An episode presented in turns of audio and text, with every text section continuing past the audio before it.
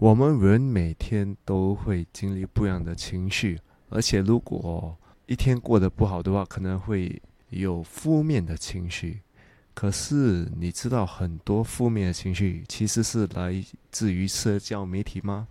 那社交媒体会带来给我们什么负面的情绪呢？如果你想知道多一点的话，你就不能错过今天的少年危机。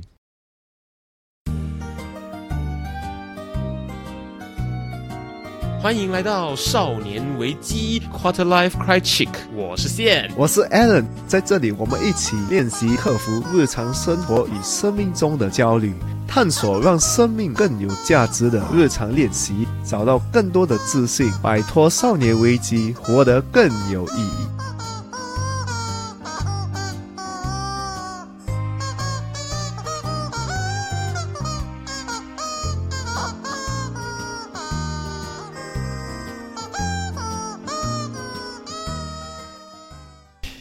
我们现在录音的日期是十月头，也就刚好是农历九月多的时候。九月多的时候呢，有一个华人的季节叫九皇爷诞。嗯，这个什么季节来？它就是一个某玉皇大帝本人的生日，然后他会有很大式的道教上的一些庆典，也是就会有大家习惯的歌台啊、搭棚子啊、庆祝或者祭典仪式这样子。我昨天在经过我们刚刚入口，你看得到那个。大大的棚子的时候呢，昨天晚上的时候经过的时候，我们就看到他们在彩排，他就有歌台的表演啊什么的。我就听到主持的一个阿姨，她就在跟观众说：“好，那我们就介入接下来的表演，把你们的爱心全部刷上来。”我看一下，爱心全部刷上来，不对啊，他应该不是在跟现场的观众做沟通。然后我们才发现，会把爱心刷上来的东西，就是在 social media 上面的直播。也就是说，这些在唱歌台的叔叔阿姨们，都在叫他的观众跟粉丝，在家里看这个九皇爷的庆典的歌台演出的时候，把爱心刷上来。我们就知道现在的 social media 的使用普及率有多高。真的跟以前很不一样。以前我们看歌台一定要现场，如果你跟人家讲上网去看歌台，没跟人讲你笑。所以这集我们就是讲到社交媒体会带给你的负面情绪。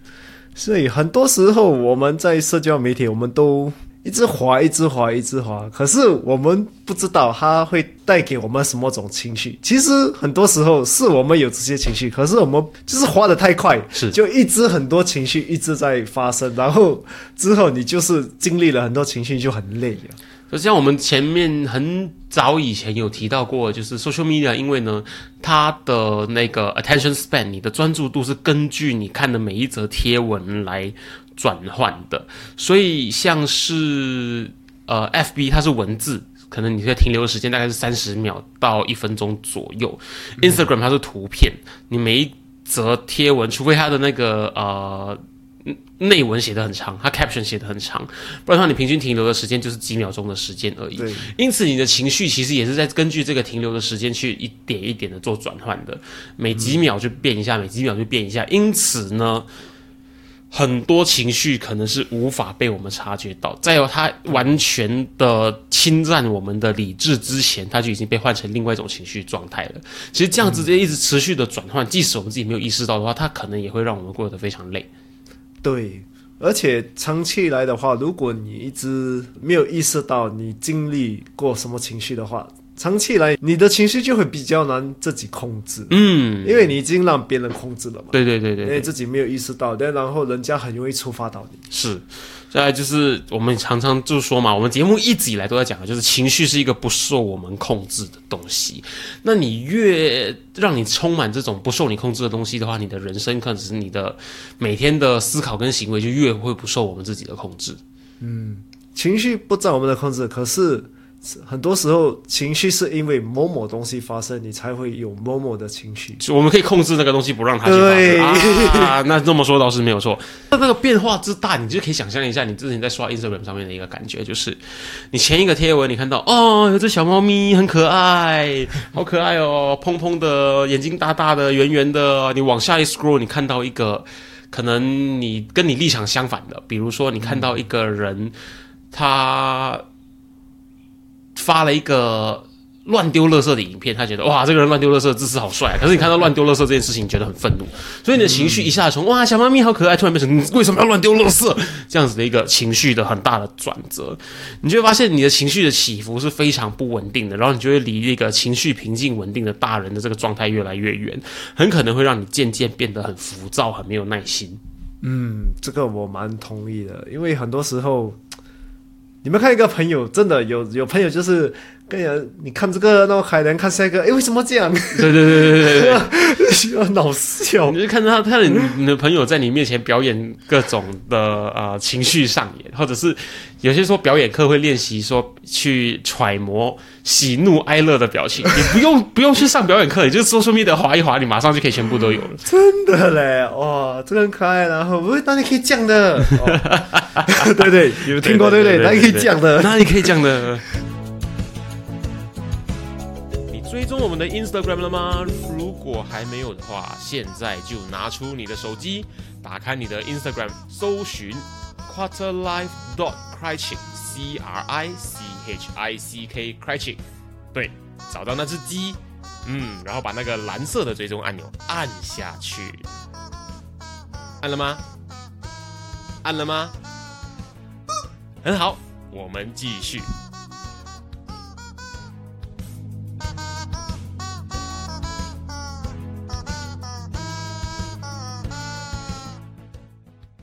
一样秉持我们节目常常在讲的原则，就是呢，我们要先能够意识到一些状况跟一些问题的存在。因此呢，我们就来看一下，我们常常使用 social media 社交媒体，它会带给我们的三个很常见的负面情绪。首先，第一个我们刚刚就已经提到了，它是什么呢？愤怒。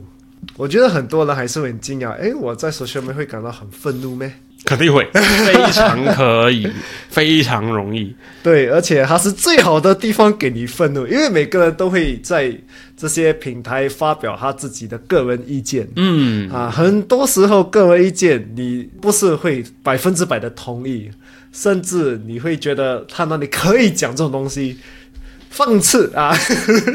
哪里可以讲这种东西，所以你会觉得被。刺激到，然后就把键盘拉出来，准备一个完整的备战状态，准备要吵架了。两只手放到键盘上面，来，我们要吵架了。你你准备你的你的 bullet，你的 ammo，然后你就开始听到疯狂敲击键盘的声音，你就听到键盘拿出来，你就听到疯狂敲击键盘的声音，然后他就开始吵架。然后发送，然后等对方回复，然后又继续吵，吵吵吵。然后这个东西是没有一个停止的时候的，直直到可能你需要去睡觉为止之类的这种状况出现。是你打到坏掉啦，哦，键盘坏掉也是一个 可能性，对对对。是你把你键盘翻了啦，你 或者你真的太生气，你把键盘拿来砸摔一摔烂掉，哎呀没有得回复，然后就拿起手机继续吵。我知道外面真的有这种人，太恐怖了。所以，其实很多时候，愤怒就是代表我们个人的一些规则被触犯到。嗯，啊，你觉得乱丢垃圾是绝对不允许的一件事情，所以你看到有人在做这件事情的时候，你就无法理解为什么这个人要这么做。他也不应该这么做啦。老实说，这是我我觉得的，对他也不应该这么做。可是你会觉得他为什么要这么做这件事情，令你感到很愤怒，因为他已经触犯了你不不可以乱丢垃圾这一条规则。对。所以很多时候，我们被就是愤怒触发的时候，我们就可以问自己：什么东西让我触发啊？他破了什么规则？他过了我什么界限？因为很多时候我们都不问，嗯啊，所以每次愤怒一来的时候，你可以问自己：诶，我到底是什么东西触发到我这个愤怒？也就是说，与其我们去跟他吵说你为什么要这么做？你知道这样做真的很不对吗？什么什么这些，你不如呢去好好的先退一步，坐下来，把手离开你的键盘，对，好好的想一下，他说的这一长串话里面，呢是哪一个重点去触发到了你的情绪，让你感到愤怒，想要开始跟他争辩？对，因为很多时候，我相信很多人他们也不知道他们自己有什么界限，有什么规矩，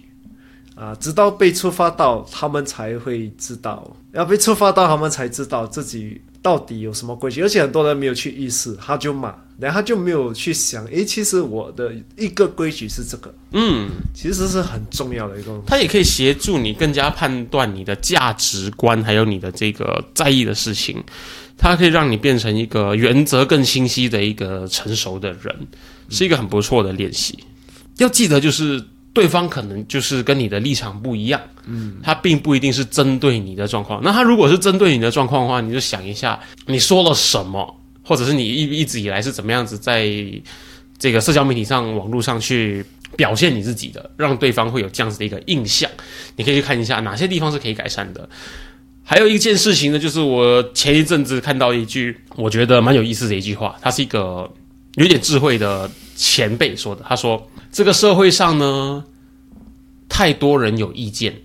太少人有故事。”嗯，所以在在网络上、social media 上面，大家都会对某个事情发表他的看法。要是我的话，我就不会怎么样怎么样怎么样怎么样；如果是我的话，我就怎么样怎么样怎么样。所以我才永远不会怎么样怎么样怎么样怎么样。很多人有很多这样子的意见去发表。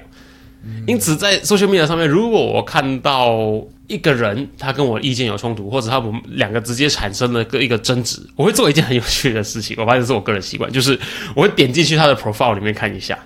他如果是没有照片，没有他的个人的脸在上面，比如说放了一个呃蝙蝠侠的头贴，或者放了一朵莲花。或者是他放了一个草原这样的照片的话，我就会不跟他吵，因为他连面对他自己的那个勇气都没有的话，那我实在没有太大的必要去知道他的意见跟立场是什么，因为他觉得放出了这个不看不到自己脸的一个头像，可能他就不用对他说出来的话负责，那我也不用太在意他说的话，这是我防止我跟人家吵架的其中一个 一个个人的习惯。他如果有没有露出他的脸的话，我觉得我没有去太重视他的意见的必要，因为他自己也没有很尊重他自己的个人立场在哪里。嗯，其实另外一个看法，你可以防止你去跟他吵，就是他只是发表他的意见，他不是故意放这个 boss 要跟你吵，除非他真的是要，除非他是真的。可是很多时候他就是给，只是让对这个事情。发表他自己的看法跟意见，让你去思考，这样而已啊！他不是要 要跟你吵，要跟你呃对打什么？不是啊！很多时候他只是要给你一个另外一个看法而已。就是记得不一样，不代表就是针对你，这个是很值得去持续的消化的一个观点。因为听起来很简单，可是当我们真正遇到的时候。不一定每个人都有办法去想的这么客观，所以这个很值得大家去练习。对，所以如果你被一个 post 触发到你的愤怒的情绪的时候，你就问自己：你本身有什么规矩和什么界限你自己不知道的？嗯，这个很重要，而且知道人家放这些 post 只是给你另外一个看法跟观点而已。啊，不是真正要跟你要触发你要跟你吵架。你心脏如果够强的话，你甚至可以去穿进他的鞋子里面。His shoes，去想一下他是处于什么立场，他的经历过什么事情，而让他会有这样子的意见跟想法。嗯，你可能可以更加容易理解这个世界上的好几面，他还是蛮有意思，而且对你你能够与大家同理是更有帮助的。对，也会帮助你的判断能力啊。这些都会比较强。那如果你不是一个容易在 social media 上面愤怒的人的话呢，很大可能性你产生的会是其他的另外两种的，我们最常见的在 social media 上面会出现的情绪。首先，我觉得第二种呢是大家最容易有的，虽然它是最容易消散的，因为呢很快的你被 distract 掉，你就会离开这个情绪了。可是它出现的频率很可能是最高的。那我们的第二个情绪就是什么？妒忌，因为我相信这个是大家最常有的。嗯啊，如果有看社交媒体，因为我们有这样多 post 给你看。哇！我去呃，这个很 high class 的餐馆吃。啊，你上个礼拜才去，你这个礼拜又去，然后你下个礼拜又去啊。其实我两年去一次，你两个礼拜去一次。其实是他去一次，他拍很多次。哦，我发现，哎，为什么他的衣服是一样的？没有，他只是拍那个食物，没有拍啊。可是他就会让你觉得，就是他每一次你看到那个他去那个餐厅，或者你每一次看到他 post 那个餐厅的图片的时候，你就会觉得，为什么他有这个钱可以去做这个事情？为什么我做不到？呃，不然就是他们有完美的身材，不然就是他们去外国出国啊。嗯今年用去年的照片，很多、啊对对对对对对对，今年用去年的照片，所以我们就会很妒忌咯，因为我们会觉得哇，他们很成功啊，他们有的时候是我想要的，因为我现在不够能力去做到这件事情。我那天看到一个 influencer，他说他有点受不了新加坡反反复复、反反复复的缩紧、反反复复的放松、反反复复的缩紧，然后呢，各种隔离的措施又一直是停滞不前、没有进度的一个状况，他觉得他有点受不了，所以呢，他决定飞去一个不用隔离的国家，他决定飞去一个不用隔离的国家去玩一个月的时间。后来才知道呢，他说他身边的有一些也这么做的一些朋友啊，也可能也是 influencer，收到了很多的粉丝对于呢他们在旅行，还有有办法去旅行这件事情呢，觉得很不高兴，甚至呢不希望他们去 post 他们在旅行的时候玩的看到的一些有趣的东西。哇哦，因为呢，那些粉丝说这样看了让人很觉得很 depressing，很忧郁，很啊、呃很有压力，看得很不高兴。可是我就觉得，凭什么你高不高兴要让一个小小的手机荧幕，要让另外一个正在玩得很开心的 influencer 来替你来决定？嗯哦，这个真的很恐怖诶，就是你的粉丝不要你去玩，我觉得可能他的想法就是哦，我带我的粉丝出国这样。对对对，他就是说，因为他本来就是一个 influencer，他的工作就是跟大家分享他身边遇到的有趣好玩的事情。可是呢，你做一个粉丝，你阻止他去做这件事情的时候，你等于在不准他工作。或者我们再举另外一个例子，你你肚子很饿的时候，你去告诉你朋友说，哎，你不准吃饭，我现在肚子超饿，我看到你吃饭，我会觉得很饿，我很不爽，我会你再吃饭我就要去揍你。他就很不符合逻辑啊！你自己肚子饿，你去吃东西嘛，你去喝水嘛，你你你离开这个现场嘛，你凭什么去阻止你朋友在你面前吃东西？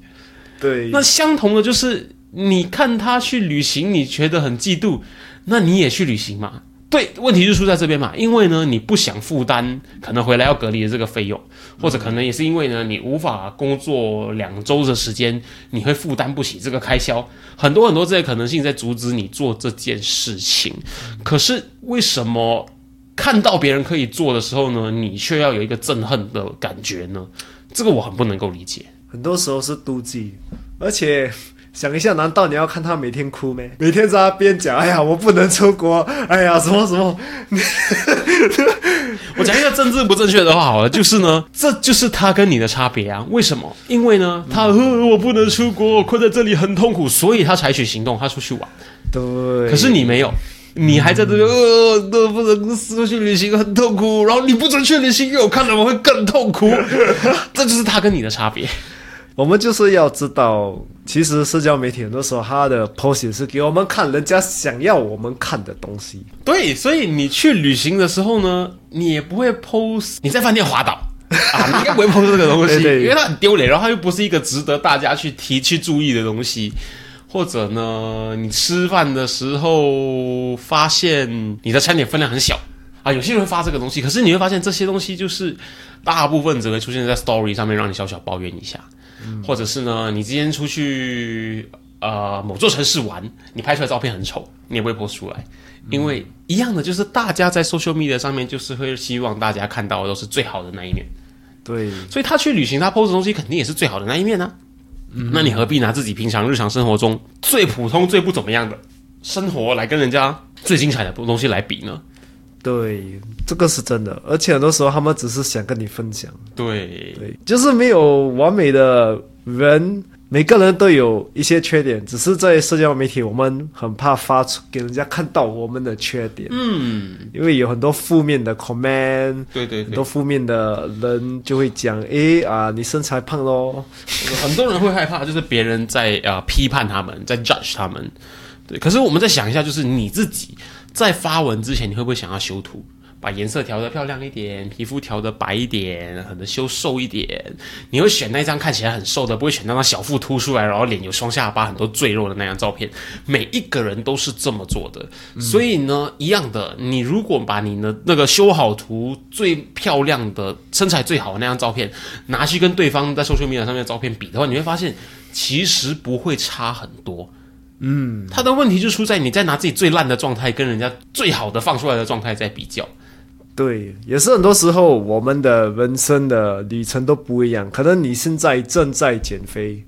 啊，可是这个人已经有六面腹肌，有 muscle 全部。可是你这样比的话，你一定很生气嘛？对他，他本来就是运动员。举个例子，对，他本来就是运动员，他身材是这样子是完全合理，因为他的工作让他身材变成这样子。对，而你可能是一个 food tester。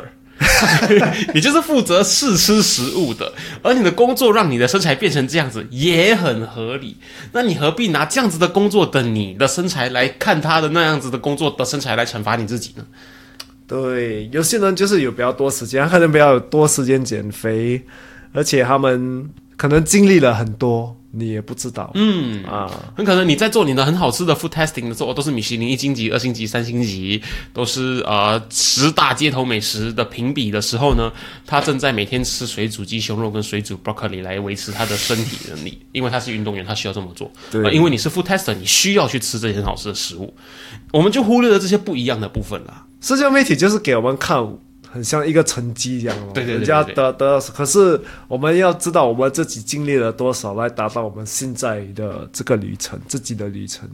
所以我们就要再继续想一想，就是会不会是自己已经被情绪跟社交媒体绑架了？你看到什么你就产生什么反应，你看到什么你就你就怎样子去批判你自己？为什么我吸收我眼前的信息，我就一定要产生什么样子的情绪反应呢？为什么你不能看到之后？去觉得说，哎，它这一个地方很漂亮，你想要知道它在哪里，你也想要去亲自体验一下，或者它这件衣服很好看，它是哪一家公司买的，你也想要去看一下它实体长什么样，是否也适合你的，你可以去欣赏这些东西啊。它虽然看起来就是哇，看起来就是比你漂亮，可是你能不能换一个方式去想说，为什么我比不上它？为什么你不去想说它这么漂亮，那我要如何变得像它一样？嗯，这个是个很好的另外一个角度来去看自己，因为这这个是真的，很多时候。你看到这些东西，第一个的情绪不是这种情绪，是一定是负面的。你是想到说，为什么我没有？嗯，想到你自己不足的部分，这是人的本性啊。可是我觉得这个东西是可以练习的。对，所以如果下一次你碰到一个 social media 让你妒忌的时候，你就知道，人家只是给你看他生活的一部分，嗯啊，不是整体的，而且不要去比较。反正你去看你自己的生活，你自己的旅程，你过了多少？对对对对对，或者你去学着像他一样啊，去整理一下你生活里面最好的、最光鲜亮丽的、最值得放出来的东西有些什么？可是你想了想啊，你会发现其实不多的话，那很可能你我会建议你把时间花去创造更多可以值得这样子 post 出来的东西上面。对，就是创造更好的人生的旅程。嗯，我觉得去吃更好的美食，去找更好的体验，去穿更漂亮的衣服，去练出更好的身材，去更漂亮的地方玩，去创造更多更多这样的体验，然后变成那个被大家嫉妒的人。即使你到这个境界，人家嫉妒你，你也不会管啦。对，所以不用去管情绪，让它变成别人的情绪。对，不要不要让人家 影响你的情绪，没错没错没错就可以了。甚至不是人家，就是一个小小的荧幕而已。对，所以我觉得大家都很值得去练习。所以好好的去察觉你平常看到什么东西的时候产生了嫉妒的这样的情绪，然后再好好的练习呢，如何把它排遣掉。那再来的话，有些人看到一些别人做的很好的东西。如果你觉得自己可能做得到，可是你可能还差一点点的时候，你会产生嫉妒的感觉。有另外一个是落差非常大的，嗯，比如说我们刚刚像刚刚说的，你看到他去吃一间呃比较贵的餐厅，你会产生嫉妒的感觉。可是你看到另外一个，你看到呢，他在这个阿拉伯联合酋长国航空 Emirates 的头等舱上面吃头等舱的牛排美食，然后准备飞去杜拜。去度假两个月的时间，你看到这个，你已经不会产生嫉妒的情绪，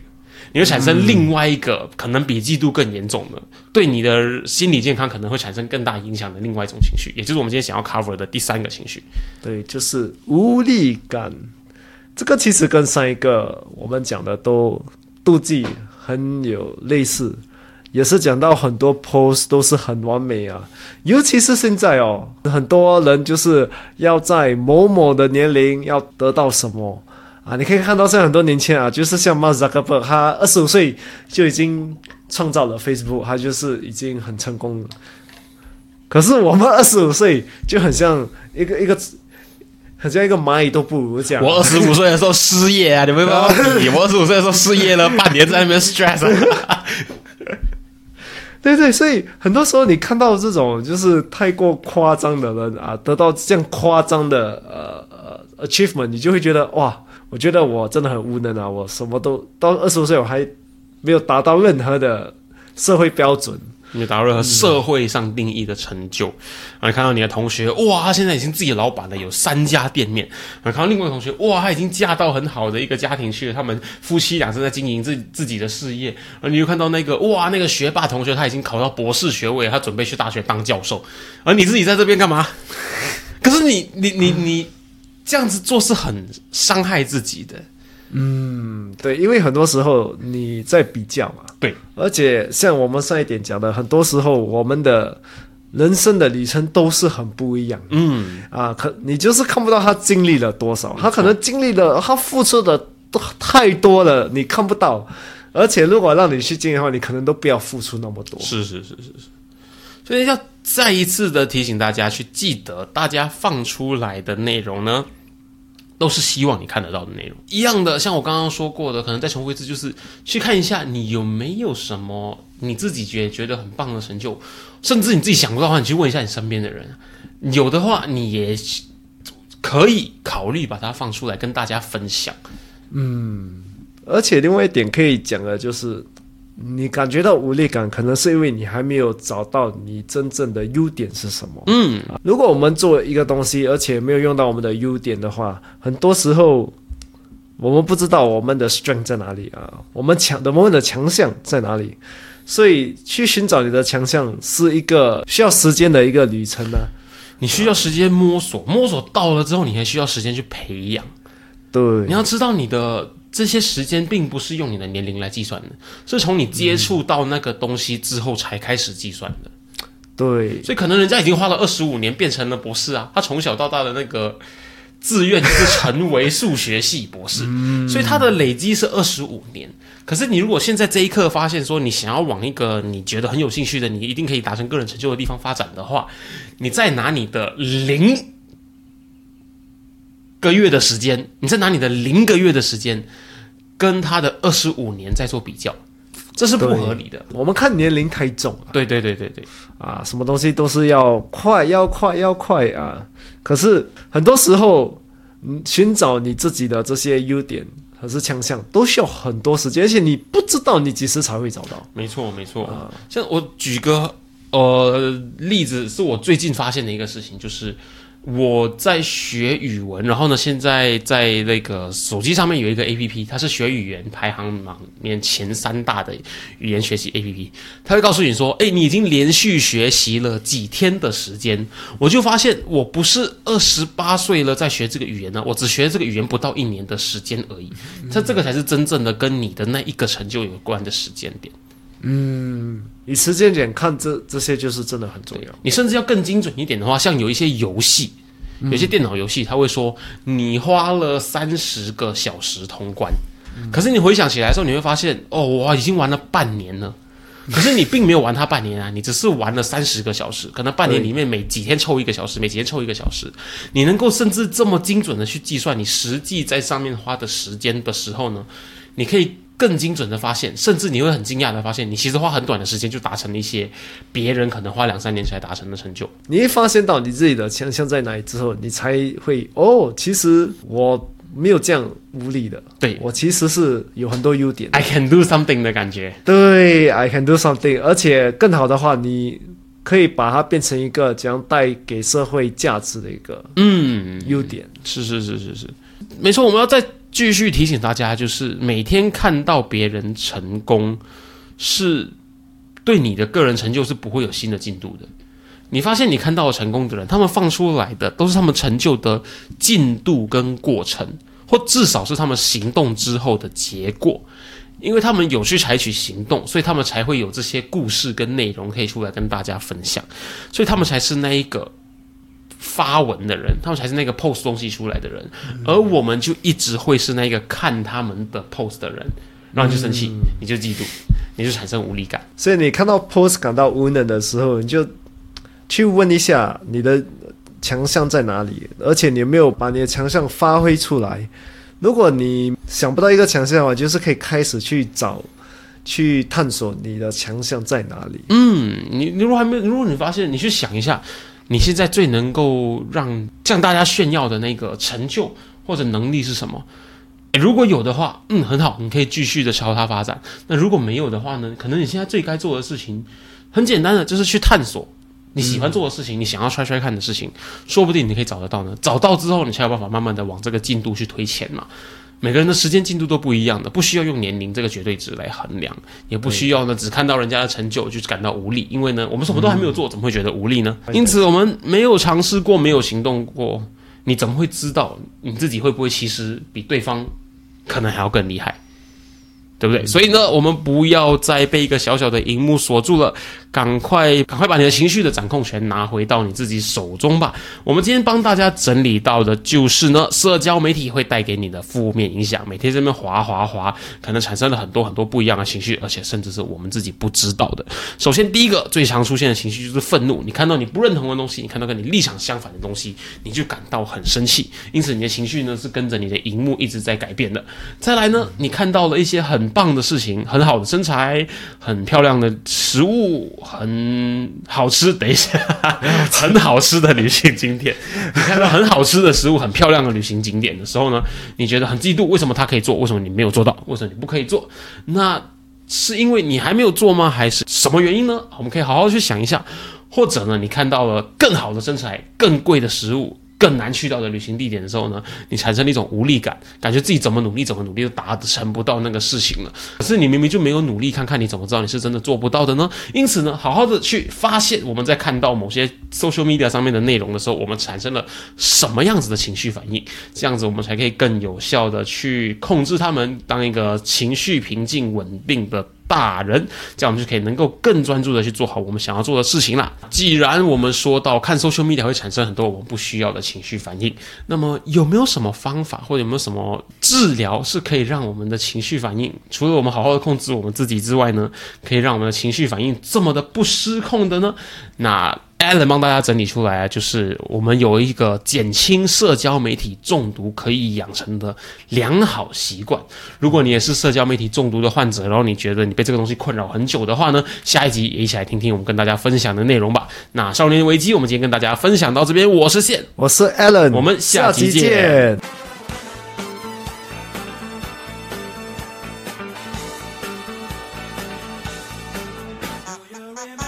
如果今天的内容让你有任何收获的话，我们强烈鼓励你在 Instagram 上面分享你的收获，因为呢，与别人分享的时候呢，会让你的大脑重新整理学到的内容哦，这样会让你印象更深刻的。分享的时候记得 tag 我们 at quarterlife dot 快去，让我们看到哦。当然，如果你害羞的话，也可以 PM 我们。有任何疑问或是有任何想要探讨的主题，都欢迎你与我们联系。可以在 Instagram quarterlife dot cry chick 联系我们，或者是呢 email 到 quarterlife cry chick 没有 dot at gmail dot com quarterlife c r i c h i c k cry chick at gmail dot com。